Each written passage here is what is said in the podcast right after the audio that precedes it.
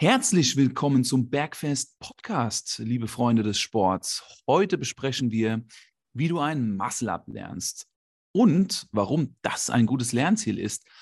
In der Bewegung des Muscle-Ups ziehst du deinen Körper mit einem Klimmzug bis ganz nach oben und drückst dich danach aus den Armen in den Stütz.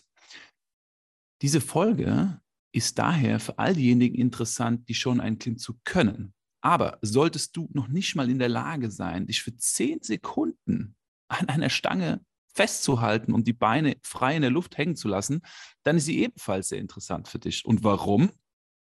Bleib dran und erfahre mehr. Liebe Grüße nach Darmstadt, Philipp. Schön, dich zu sehen. Du siehst frisch aus. Vielen Dank, Marco. Liebe Grüße zurück nach Fuerteventura. Spreche ich das richtig aus? Sehr gut, muy bien. Eh, con un acento increíble, está muy bien, chico. Und du bist auch äh, passend dazu gestylt, wie ich sehe. Das ist doch wunderbar.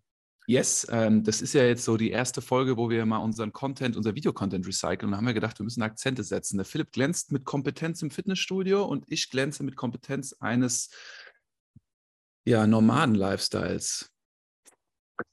Ja, Siehst auf jeden Fall prächtig braun aus. Gefällt mir. Danke, Philipp. Danke. Du siehst äh, prächtig auf, auch trainiert aus. Oh, danke. Oh, danke. Das geht runter wie, wie Öl. Auf jeden Fall, mein Lieber. Was auf jeden Fall nicht dazu beigetragen hat, dass ich so aussehe, das Öl. Aber Öl ist ein wichtiger Punkt, habe ich die Woche wieder festgestellt, weil das doch eins der Sachen ist, die am häufigsten dazu führen, dass man nicht abnimmt. Öl. Ja. Öl. Warum? Also, ich meine, ich komme ja aus der mediterranen Ernährung und Öl ist bei uns äh, essentiell und alle sagen ja, du, die Menschen mit einer Mittelmeerdiät, viel Öl, viel in Öl frittiert und gebraten, denen geht's prächtig, die sind gesund. Was hast du jetzt gegen Öl? Also du, du, du beleidigst Öl ist, halt, Öl ist sehr hochkalorisch.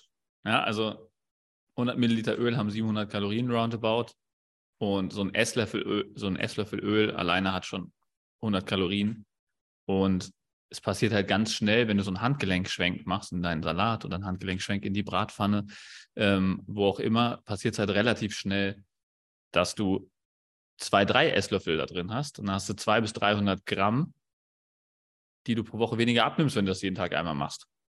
Also ich schwenke mal mehrmals am Tag über meine Bratpfanne und über die Antipasti.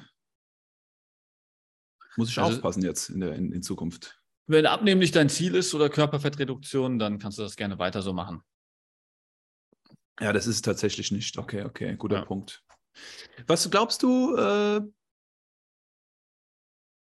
wie entscheidend das ist für Menschen, die abnehmen wollen? Wie viele Kalorien können sie sich mit wenn Sie gerne mediterran essen und mal einen Schwenker Öl machen, ähm, in der Woche dadurch einsparen. Jetzt das Beispiel, gibt ja viele Leute, die denken, sie müssen morgens und abends Salat essen, um abzunehmen.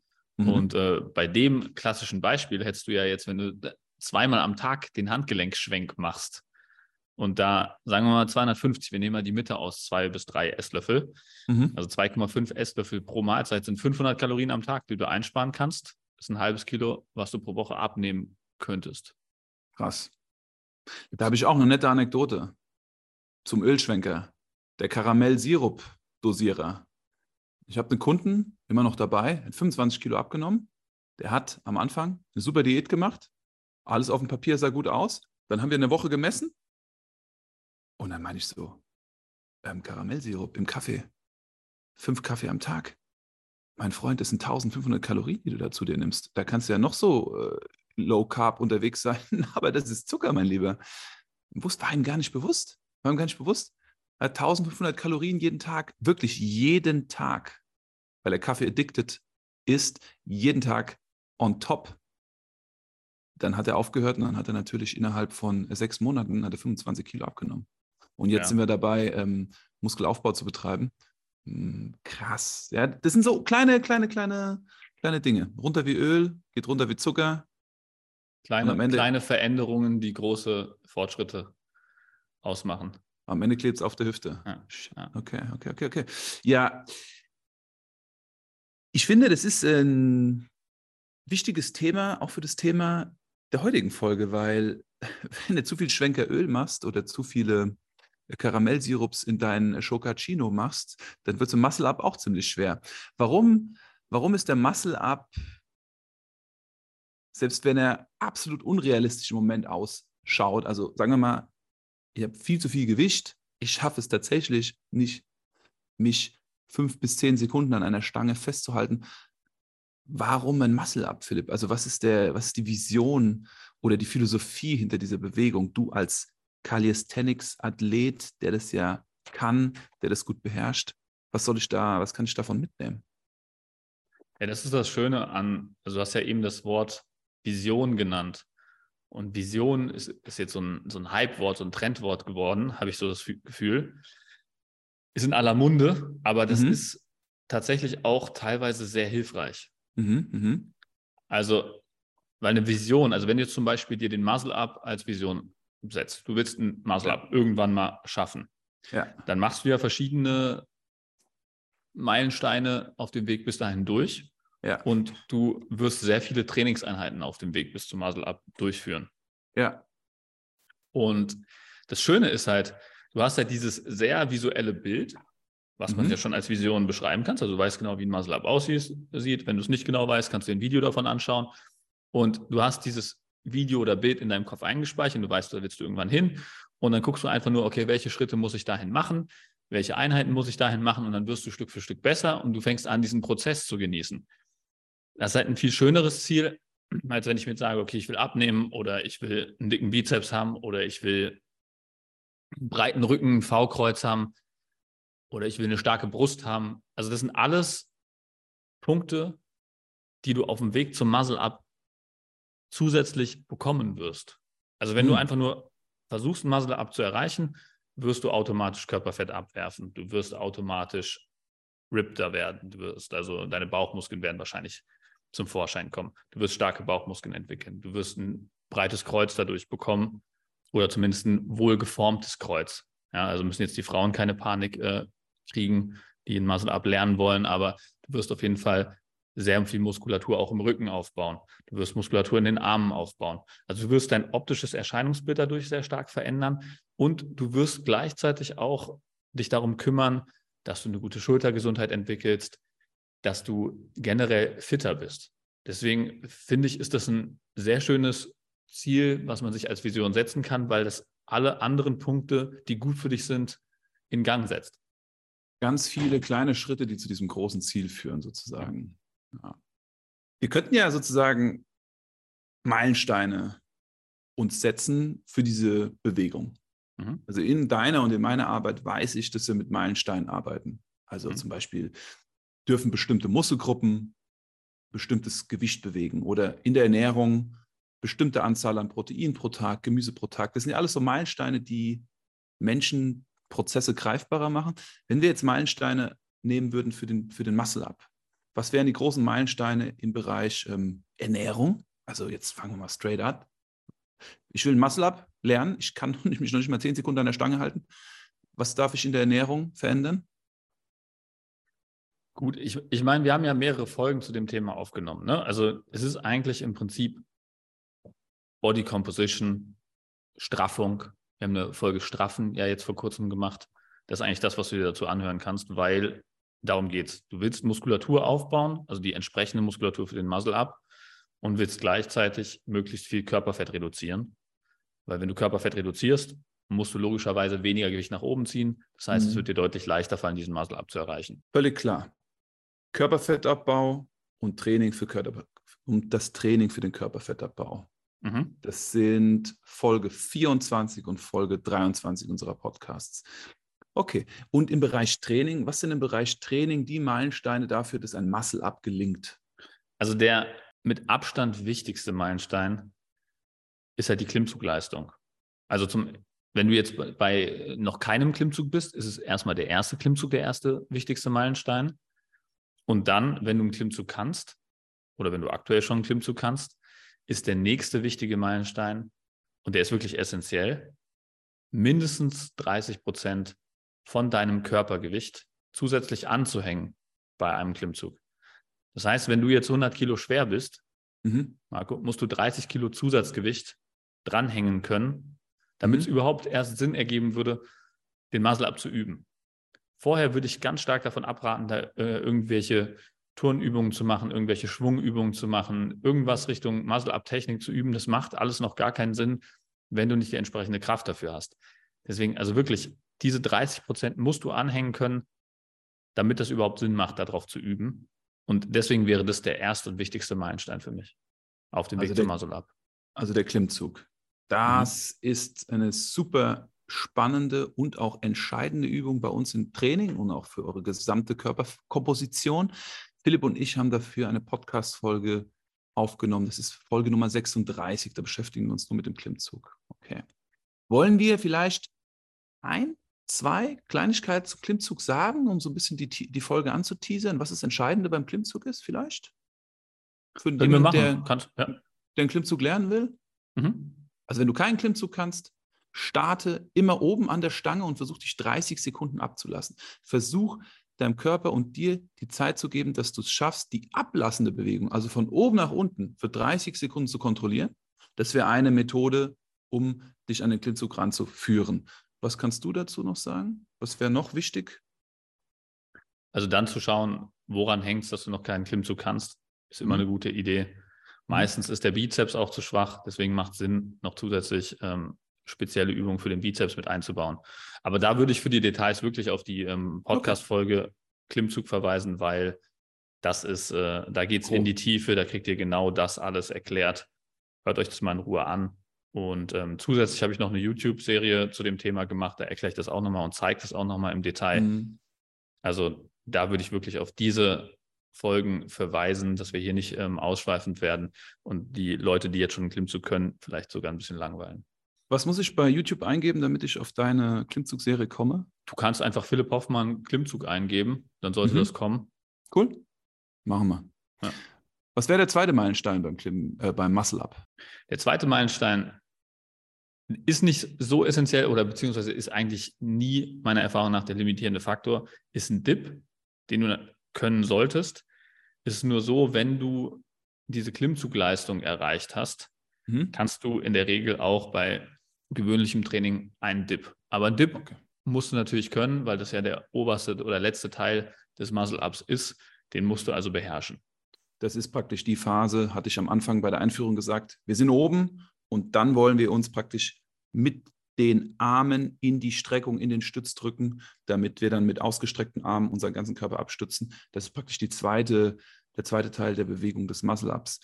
Okay, Dip, Dip, da haben wir tatsächlich auch eine Folge aufgenommen, die geht jetzt nicht primär um den Dip, aber um das Bewegungsmuster, was beim Dip vorkommt und wie ihr darin stark werdet. Also alle Druckübungen, das ist Folge 41.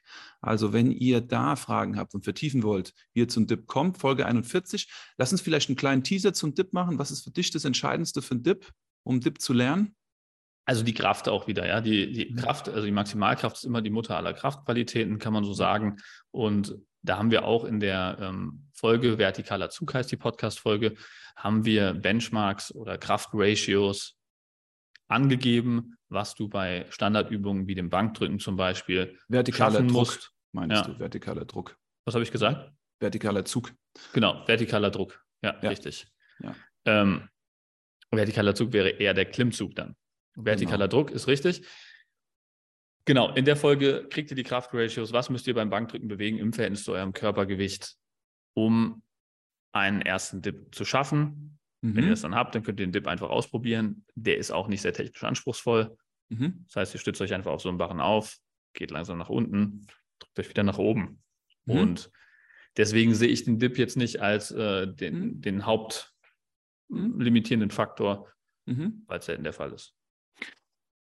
Bringt mich zu einem dritten Meilenstein, den nehme ich äh, direkt mal vorweg. Der hat indirekt, also eigentlich hat er direkt Einfluss auf den Klimmzug, er hat direkt Einfluss auf den Dip und das ist das Thema Schulterstabilität. Also es ist ganz klar, dass das Gelenk, um die sich, um die sich diese Übung dreht, das Schultergelenk ist. Ne? Das Schultergelenk ist ein von der Struktur und seines Aufbaus ein sehr anfälliges Gelenk, weil das Verhältnis zwischen Gelenkpfanne zu Knochen, der in der Gelenkpfanne sitzt, sehr unterschiedlich ist. Also wir haben viel Knochen und wenig Gelenkpfanne. Das heißt, das kann schnell dazu führen, dass wir dort Probleme kriegen, Verletzungen kriegen. Und wir wollen ja, wenn wir eine Bewegung lernen, das möglichst verletzungsfrei machen.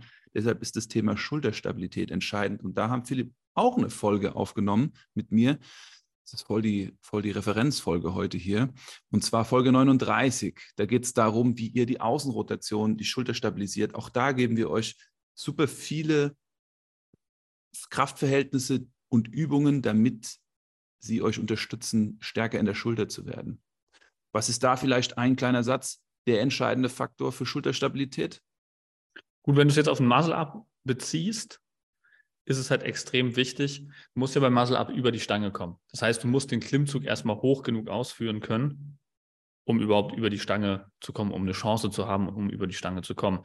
Und wenn du jetzt probierst, einen hohen Klimmzug zu machen und du merkst, ähm, bei Kinn über Stange ist Schluss und du kannst dich nicht weiter hochziehen, also dass du wirklich Brust zur Stange hier bekommst oder so, ja. ja, ja. Dann die letzten du, Zentimeter sozusagen, ne? Ja, ja, genau, die letzten Zentimeter, dann weißt du direkt, der obere Rücken ist zu schwach, was auch wieder ein sehr guter Indikator dafür ist, dass du dich um deine Schulterstabilität kümmern solltest, weil es mhm. geht Hand in Hand. Ein starker oberer Rücken spricht für eine gute Schulterstabilität. Das heißt, wenn du im obersten Teil dieses Klimmzuges zu schwach bist, merkst du direkt, du musst parallel noch deinen oberen Rücken trainieren. Und da geben wir in dieser Podcast-Folge sehr viel Anreiz zu, welche Übungen kannst du da verwenden. Nette Anekdote. Philipp und ich kennen uns ja schon eine Weile und wer uns schon eine Weile folgt, weiß, dass Philipp auch mal mit mir zusammengearbeitet hat, als er verletzt war, zwei Kreuzbandrisse hatte. Und da haben wir uns auch das Thema ähm, Zug angeschaut. Und Philipp hatte tatsächlich im oberen Teil des Klimmzugs immer die Themen und beim Dip oder beim Bankdrücken auch die Themen mit der Schulter. Und bei dir war es ja auch die Außenrotation, das Training der Außenrotation, das dazu geführt hat, dass du noch stärker geworden bist, noch stabiler. Wie war, also, was kannst du dazu sagen? Was war für dich da so die größte Überraschung? Ja, die, die größte Überraschung war, ich, ich bin ja damals, ähm, ich glaube, ich hing so bei 47,5 äh, Kilo Zusatzgewicht fest und bin dann einfach nicht weitergekommen. Und dann durch das Stärken der Außenrotation, man muss sagen, Bizeps wurde parallel auch noch stärker, aber Außenrotation war da auf jeden Fall der stärkste Hebel, ähm, bin ich dann halt über 60 Kilo wow. im Zug gekommen. Ne? Und da muss man sagen, das war schon auch in meinem Kopf ein Game Changer, wo ich gemerkt habe, Wahnsinn, was diese kleine Übung der Schulteraußenrotation für einen großen Impact hat.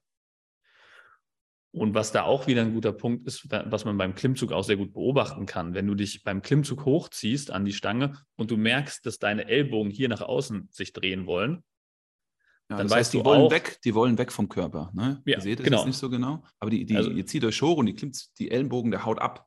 Der geht ja. nach außen. Also Ellbogen slidet so nach außen, bleibt nicht ja. unterhalb von den Handgelenken. Hm. Wenn das der Fall ist, dann weißt du auch, deine Außenrotation ist zu schwach, weil die Außenrotation macht genau diese Gegenbewegung. Die drückt deine ja. Ellbogen sozusagen nach innen, deine Handgelenke nach außen. Und das heißt, du musst deine Außenrotation mehr trainieren, um in dem Bereich stärker zu werden. Das sind wirklich so die großen Meilensteine. Klimmzug, Dip, Schulterstabilität, Körperfettreduktion, also eine gute Body Composition. Das sind die vier Meilensteine, die wir jetzt hatten, um zum Muscle-Up zu kommen. Bauchspannung, Bauchspannung, ja. Bauchspannung kann man noch dazu zählen. Mhm. Ist auch ein, ein, Faktor, den ich häufig gesehen habe, wenn ich Leuten einen Muscle-Up beigebracht habe, dass äh, vor allem beim, wenn man eher so einen geschwungenen Muscle-Up macht, dass dann immer ins Hohlkreuz gefallen wird und einfach die Bauchspannung fehlt, um die Hüfte vorne zu halten. Das mhm. ist ein wichtiger Punkt. Das ist jetzt schwierig ähm, auf der Audiospur rüberzubringen, aber einfach die Bauchspannung parallel mitzunehmen, ist da eine sehr gute Idee. Habe ich tatsächlich jetzt in der Phase, wo ich hier auf der Insel bin, im Videocoaching, was ich immer im Wechsel mit Präsenzcoaching mache, festgestellt, beim Klimmzug, wenn ich mir die Videos anschaue und Menschen drücken beim Klimmzug die Füße zusammen und die Oberschenkel sind fest, wenn sie nach oben sich ziehen, da haben sie Bauchspannung. Diese Menschen machen Fortschritt. Die Menschen, die mit losen Füßen, ohne Spannung, sich hochziehen, nur aus den Armen und den Schultern, die haben ein Plateau. Das hatte ich jetzt in vier Fällen. Die sind über zwei bis drei Einheiten nicht mehr über ihre äh, neuen, haben keinen neuen Rekord mehr aufgestellt. Wir haben uns das Video angeschaut. Füße loose, keine Spannung im Bauch, keine Bauchspannung. Perfekter Beweis dafür. Ja. Mhm. Ja, das sind auf jeden Fall auch nochmal gute Indikatoren. Ähm, dann habe ich eben schon angedeutet, es macht einen Unterschied, was für eine Art von Muscle-Up du lernen willst. Ne, es gibt mhm. unterschiedliche Arten von Muscle-Up. Welche würden dir da direkt einfallen, Marco? Genau, da entfernen wir uns jetzt weg von den Meilensteinen und kommen so zu den essentiellen Teilen. Ich muss ja sagen, ich habe ja den Muscle-Up erst im CrossFit, als ich phasenweise CrossFit gemacht habe, drei, zwei, viermal die Woche, äh, mich an den Muscle-Up angenähert. Und es gibt den dynamischen Muscle-Up und es gibt den langsamen Muscle-Up, den ästhetischen Muscle-Up. Also ohne Schwung, so rein aus der Kraft, würde ich sagen. Und dann gibt es den dynamischen, so eher den geturnten, den geschwungenen Muscle-Up. Diese zwei kenne ich jetzt so persönlich, ja. Ja, genau. Also der geschwungene Muscle-Up kann sogar bin, hin, äh, hingehen bis zu so einer Turnkippe. Also beim, beim Turnen nennt man das ja Kippe, wenn wirklich der, die Beine so hoch geschwungen werden und du dann so rumklappst im Prinzip und das fast ähm, kraftlos machst, sondern rein technisch, den Muscle-Up. Oder bei den ähm, Crossfittern sieht man das auch sehr häufig, dass die sehr ähm, technische Muscle-Ups machen, um möglichst wenig Kraft dabei zu verschwenden. Die Option gibt es auch. Zusätzlich, ja? Ja, der Vorteil. Also, was ist der Vorteil zwischen diesen beiden Varianten, Philipp? Also, Slow Muscle Up und geschwungener Muscle Up. Gut, ich meine, beim Slow Muscle Up ist wesentlich mehr Kontrolle da, ähm, ist ein wesentlich besserer Indikator für eine sehr starke Kraft und muskuläre Balance. Ähm, der geschwungene Muscle Up ist halt wirklich ein technischer Skill einfach. Ne? Brauchst natürlich auch eine gewisse Grundkraft für, aber du kannst sehr viel Kraftlimitierungen über, überschreiten dadurch, mhm. indem du einfach mit einer sehr guten Technik und sehr viel Schwung ähm, die Kraft, die fehlende Kraft kompensierst. Jetzt haben wir ja einen Podcast und keine Videoserie. Es empfiehlt sich ja dazu, eine Videoserie, absolut. Ich bin auch der Meinung, dass du die bald bringen wirst. Aber wenn wir jetzt uns auf einen Technikpunkt fokussieren würden von diesen beiden Variationen, den, der es sich lohnt, den es sich lohnt zu lernen. Was wäre denn dieser eine Technikpunkt beim langsamen, beim Slow Muscle Up? Beim Slow Muscle Up ist halt das Essentielle wirklich, dass du ein False Grip verwendest. Also False Grip heißt im Prinzip, dass du wie so ein, wie so ein Haken bildest mit deinen Unterarmen. Also dass deine, dein Handrücken, also die Oberseite von deiner Hand, im Prinzip parallel zum Boden ist. Also sie liegt auf der Stange oben drauf und ist nicht dass das Handgelenk unter der Stange ist, wie bei einem normalen Klimmzug. Mhm. Also brauchst du schon relativ, relativ viel Kraft im Arm.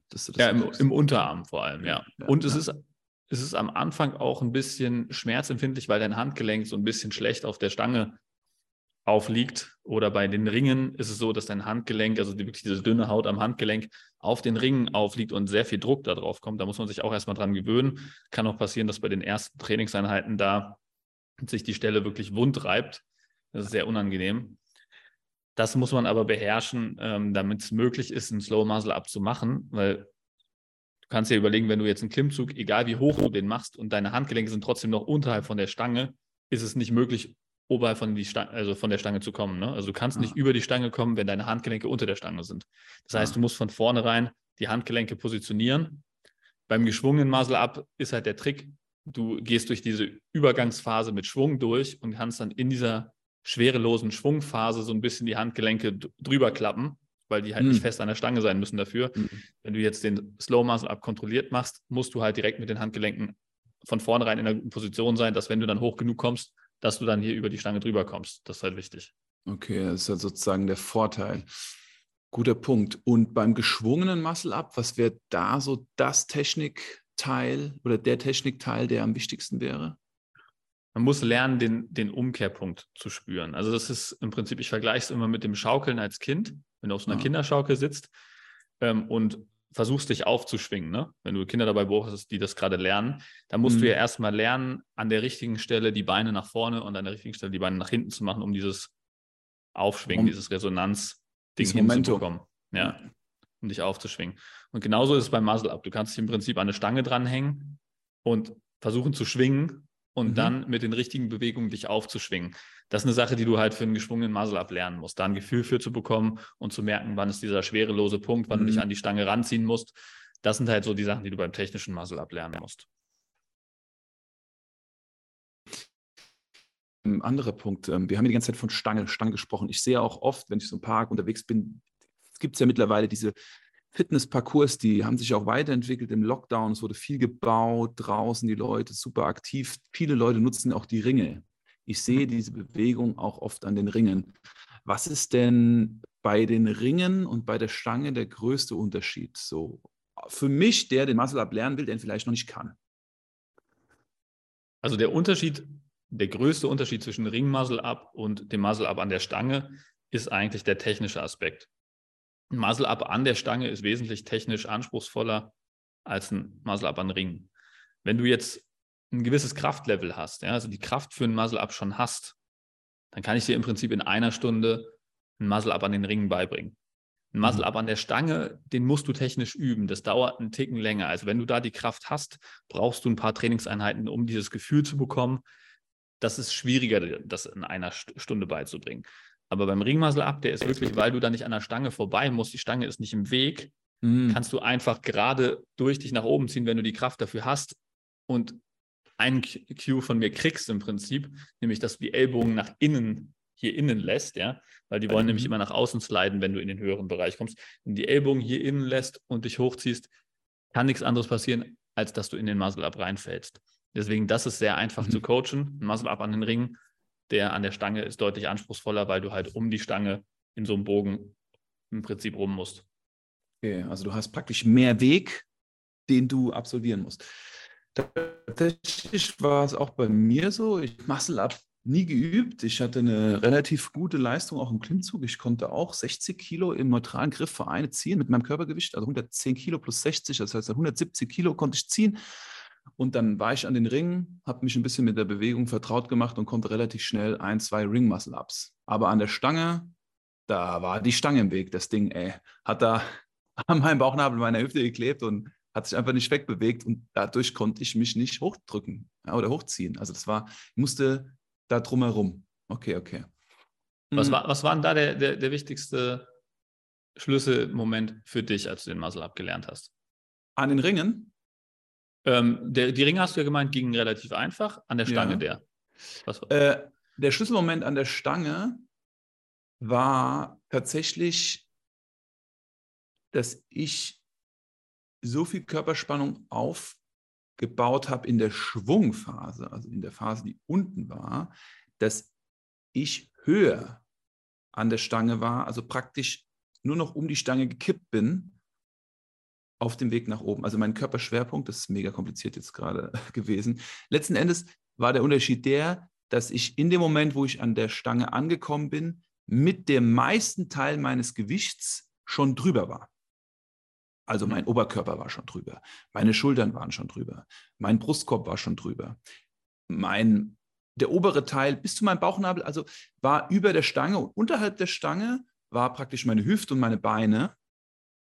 Aber das war weniger Gewicht. Da war weniger Gewicht unterhalb der Stange als oberhalb der Stange. Ja, ich glaube, das macht es am besten greifbar. Und es war so viel Gewicht überhalb der Stange, dass ich mich hochdrücken konnte.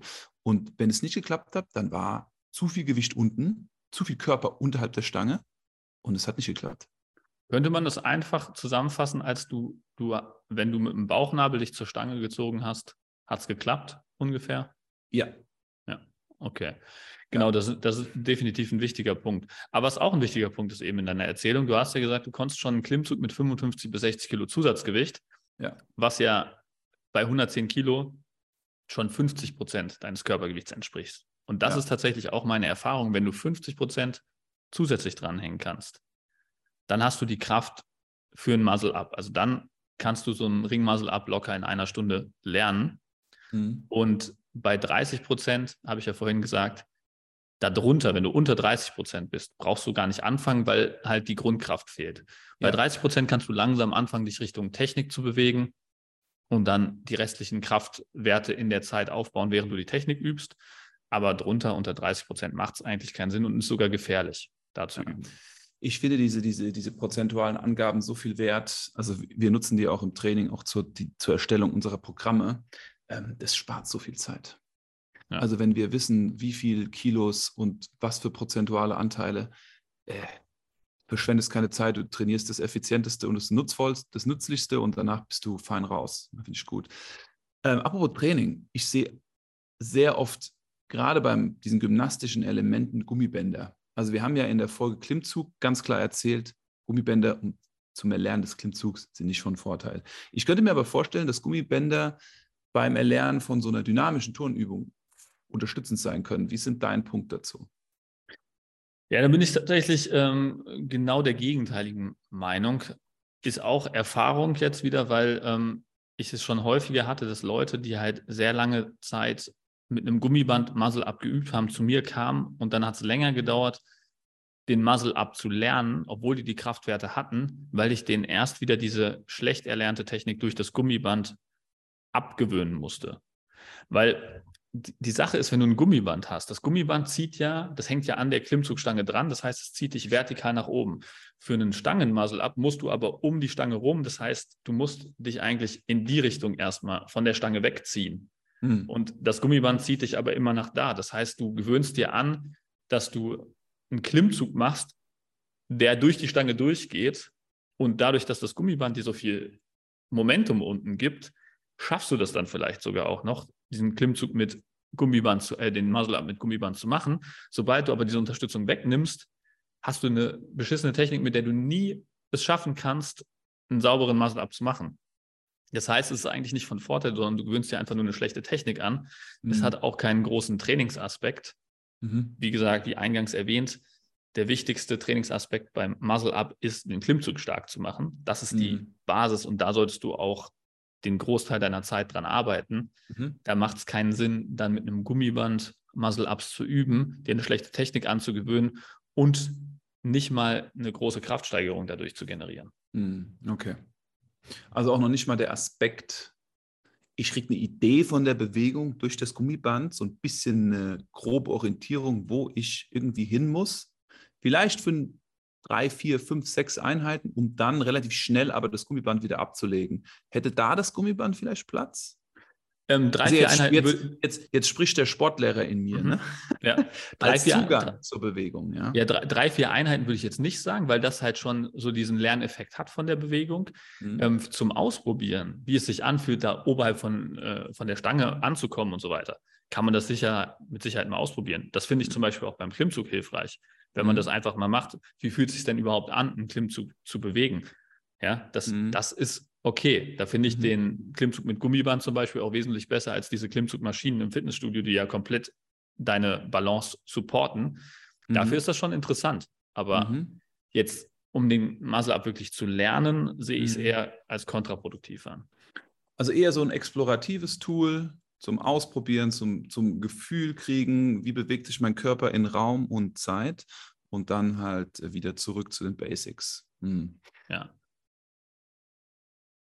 Ich finde, es ist ein super, super Abschluss, der bringt uns nämlich zurück zu so einer Grundlage, zu, zu so einer Maxime, zur Maximalkraft. Also wir wissen ja alle, dass dies eine sehr dynamische Bewegung ist. Und wie kriegen wir diese Dynamik erzeugt? Also was brauchen wir jetzt aus der Sportwissenschaft heraus, um dynamisch unseren Körper durch die Gegend zu bewegen? Ne?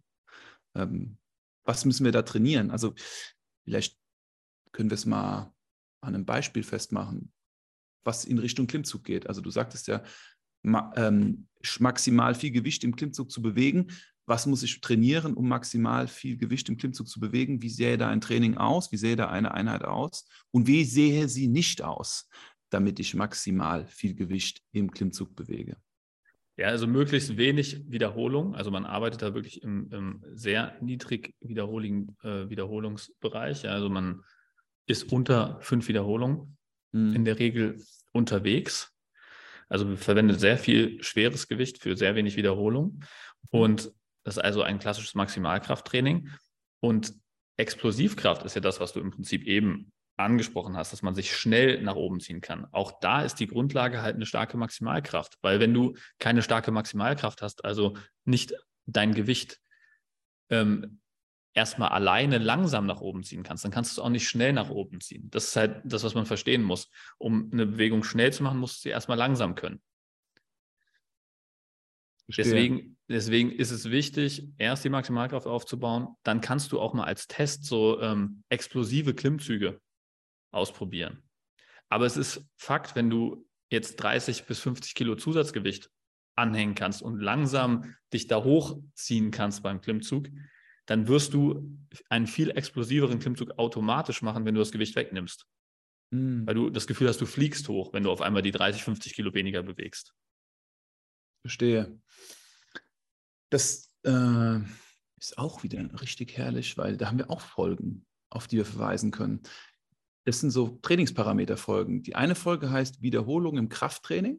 Das ist Folge 28 sowie Auslastung im Krafttraining, das ist Folge 29, und Volumen im Krafttraining, das ist Folge 30. Also wenn ihr äh, Fragen und Vertiefung zu, zum Training für Maximalkraft jetzt zum Beispiel habt, dann sind diese Folgen die Folgen, die ihr hören solltet, damit ihr eure Klimmzugleistung steigert und damit ihr explosiver dann werdet. Also ich werde explosiver, wenn ich mehr Maximalkraft habe. Warum?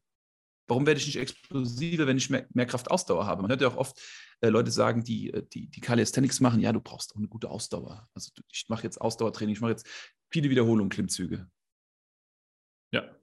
Also wirst du gut in vielen Wiederholungen Klimmzüge, aber du wirst nicht gut eine Klimmzugwiederholung mit möglichst viel Gewicht oder so schnell wie möglich auszuführen. Ja, das ist, das ist halt der Punkt. Du willst ja in der Lage sein, jetzt, wenn du einen Muscle-Up können willst, eine Klimmzugwiederholung so schnell wie möglich durchführen zu können. Mhm. Und dafür ist es halt am besten, wenn du halt einen Klimmzug mit sau viel Zusatzgewicht machen kannst, weil dann kommt es dir halt wirklich ultra leicht vor und du kannst dich super krass beschleunigen. Alles klar. Ja? An welcher Stelle steht das Training dieser Kraft, wenn ich jetzt nicht im Fitnessstudio bin, ich keinen Bock auf die ganzen Leute habe, wirklich nur draußen im Park trainiere und rumspiele, wann trainiere ich meine Maximalkraft im Klimmzug? Innerhalb dieses eine Stunde draußen rumturns. Gut, das muss man halt ähm, auch für sich ein bisschen rausfinden. Normalerweise kommen die Skill-Elemente immer als erstes. Nur wenn du jetzt jemand bist, der generell sehr viel turnt, kann es halt auch passieren, dass du beim Turnen so viel Energie schon ver, äh, ver, verblasen hast, dass du dann gar keine Kraft mehr hast, um deine Maximalkraft zu trainieren. Ja? Also das muss so ein mhm. gesundes Mittel sein. Also wenn du Maximalkraft trainieren willst, sollte nicht zu viel Skill-Elemente am Anfang sein, aber die Skill-Elemente sollten trotzdem vorher sein, weil wenn die Maximalkraft ermüdet ist, hast du einfach keine Kraft mehr, um die Skills sauber auszuführen. Und sauberes mhm. Ausführen ist halt das, was für Skilltraining wichtig ist, weil sonst lernst du halt falsche Skills und nicht die mhm. richtigen. Okay, also es kommt darauf an, wo wir stehen. Und wenn wir bei beiden Potenzial haben, dann legen wir dann vielleicht in dem einen Training den Schwerpunkt auf die Maximalkraft und im nächsten Training den Schwerpunkt auf den Skill, wohl wissend, dass das sich gegenseitig alles beeinflusst. Ja, also was man machen kann, ist, wenn man jetzt wirklich nur Muscle-Up als Ziel hat, kann man ja ähm, ein paar lockere Versuche Muscle-Up-Technik machen am Anfang mhm. mit viel Pause und wenig Wiederholungen pro Versuch, dass man halt wirklich mhm. nicht ermüdet. Also da wirklich nicht an die Ermüdung dran gehen und, und vier, fünf Versuche hinter, hintereinander zu machen, bis der Latt platt ist. Ja? Also der breite Rückenmuskel ähm, schon komplett müde ist und du merkst, du hast gar, kein, gar keine ähm, Power mehr in den Muskeln. Einfach da ein paar Versuche machen, Technik üben und dann gehst du an deine Maximalkraftsätze und das ist dann das Training. Was wäre denn dein wichtigster Tipp, wenn du jetzt den Muscle-Up heute erlernen willst, also wenn du dich heute dazu entscheidest, dann den Muscle-Up zu machen, was wäre dein ähm, wichtigster Tipp, den du den Zuhörern mitgeben kannst, Marco? Egal, wie die körperliche Voraussetzung ist, bezogen auf Körpergewicht, sich mit den Grundlagen des Klimmzugs zu beschäftigen oder den Klimmzug vorzubereiten. Also es ist, es ist der Klimmzug. Also was ich hier heute aus der Folge raushöre, ist, der Klimmzug entscheidet. Und der Klimmzug bringt mich dazu, andere Dinge zu machen, um den Klimmzug zu können, um dann am Ende den Muscle up zu können. Ob es Körpergewicht verlieren ist, ob es mehr Kraft aufbauen ist, ähm, ob es mehr Explosivität ist. Ja. Genau. Also so, wenn du den Klimmzug immer stärker und besser machst, machst du schon alle Sachen eigentlich richtig für den Muscle Up automatisch. Was ich noch jedem empfehlen kann, ist, sich beim Training, vor allem bei der Technik, selbst zu filmen, weil meistens sieht das, was man da treibt, ganz anders aus von außen, als man es selbst wahrnimmt. Also wirklich, wenn man jetzt äh, Muscle-Up-Technik ähm, übt, sich da selber bei zu filmen, sich hinterher anzugucken, okay, sieht das so aus, wie, es sich, wie ich es wahrgenommen habe? Was muss ich verändern, damit es näher oder besser oder näher mhm. dran ist an dem, was ich gerne machen würde? Also wirklich sich beim Training zu filmen, ist essentiell, wenn man solche Skills wie den Muzzle Up lernen möchte. Sehr guter Punkt. Will ich auch einfügen. Videofeedback ist gut. Es gibt das inflationäre Videofeedback, wo du alles von dir filmst und es gar nicht richtig nutzt. Aber ich kann aus der Erfahrung sagen, Video gesehen, eine Sache korrigiert, Bewegung um 80 Prozent besser. Also Bewegungsausführung ist entscheidend für Erfolg im Training. Punkt. Ja. Sehr schön. Gut, Marco, ich würde sagen, das war auch äh, genug für heute. Ja. Wenn okay. jetzt jemand, ähm, ich würde schon sagen, dass das genug Input war ne, für die Ja, Zuhörer. ist schon viel, ist schon viel. Ja. Mit den ganzen Folgen, auf die wir auch verwiesen haben, also es ist wirklich viel. Es ist ja. eine sehr dichte. Du hast wirklich recht. Ich meine, du hast am Anfang gesagt, Vision, ne, Prozess, das, das, das sehen wir ja hier anhand der Folgen, die wir referenziert haben. Ja. Ja, definitiv. Und da ist jetzt genug Hausaufgabe für den Zuhörer mit dabei. Und wenn ihr jetzt ein bisschen überfordert seid mit diesem ganzen Input, hört euch die Folge am besten nochmal an. Ähm, schaut, wo wir darauf verwiesen haben, was das Wichtigste ist. Ja? Konzentriert euch darauf, seht das als Prozess. Wenn ihr Unterstützung haben wollt bei dem Prozess oder vielleicht einfach mal gucken wollt, wo steht ihr gerade und eine spezielle Empfehlung von uns gerne hättet, nutzt die Links in den Show Notes zu, zu einem kostenlosen Beratungsgespräch bei uns beiden und äh, lasst das einfach mal kurz überprüfen, wie eure Technik aktuell aussieht, was wir euch da empfehlen würden. Das wäre so der einfachste Weg, um da den nächsten Schritt zu gehen. Ja. Und ansonsten, Marco, würdest du da noch was hinzufügen? Ja, wir freuen uns über Videos. Also wenn ihr mal Lust habt, eine Technikkorrektur zu bekommen, gerne, gerne das teilen. Und was ihr auch teilen könnt, ist tatsächlich diese Folge. Also wenn ihr Leute kennt, die gerne im Park rumtouren und nicht vorankommen, oder wenn ihr Leute kennt, die ja in irgendeiner Form eine dieser Ziele verfolgen wollen, die wir heute hier vorgestellt haben, dann teilt diese Folge gerne mit diesen Menschen. Die freuen sich und wir freuen uns. Und ähm, ja, wir sagen wie immer, danke fürs Zuhören, Philipp. Danke für deine Expertise heute als Calisthenics Machine. Ich danke dir, Marco, für die, für die guten Fragen und ähm, hat wie immer Spaß gemacht. Ich wünsche euch eine überragende Woche und bis nächste Woche. Und gerne auch bis zum kommenden Samstag, wo es wieder einen 6-Minuten-Impuls gibt. Da freuen wir uns auch schon drauf. Passt auf euch auf. Mach's gut, Philipp. Ciao, ciao.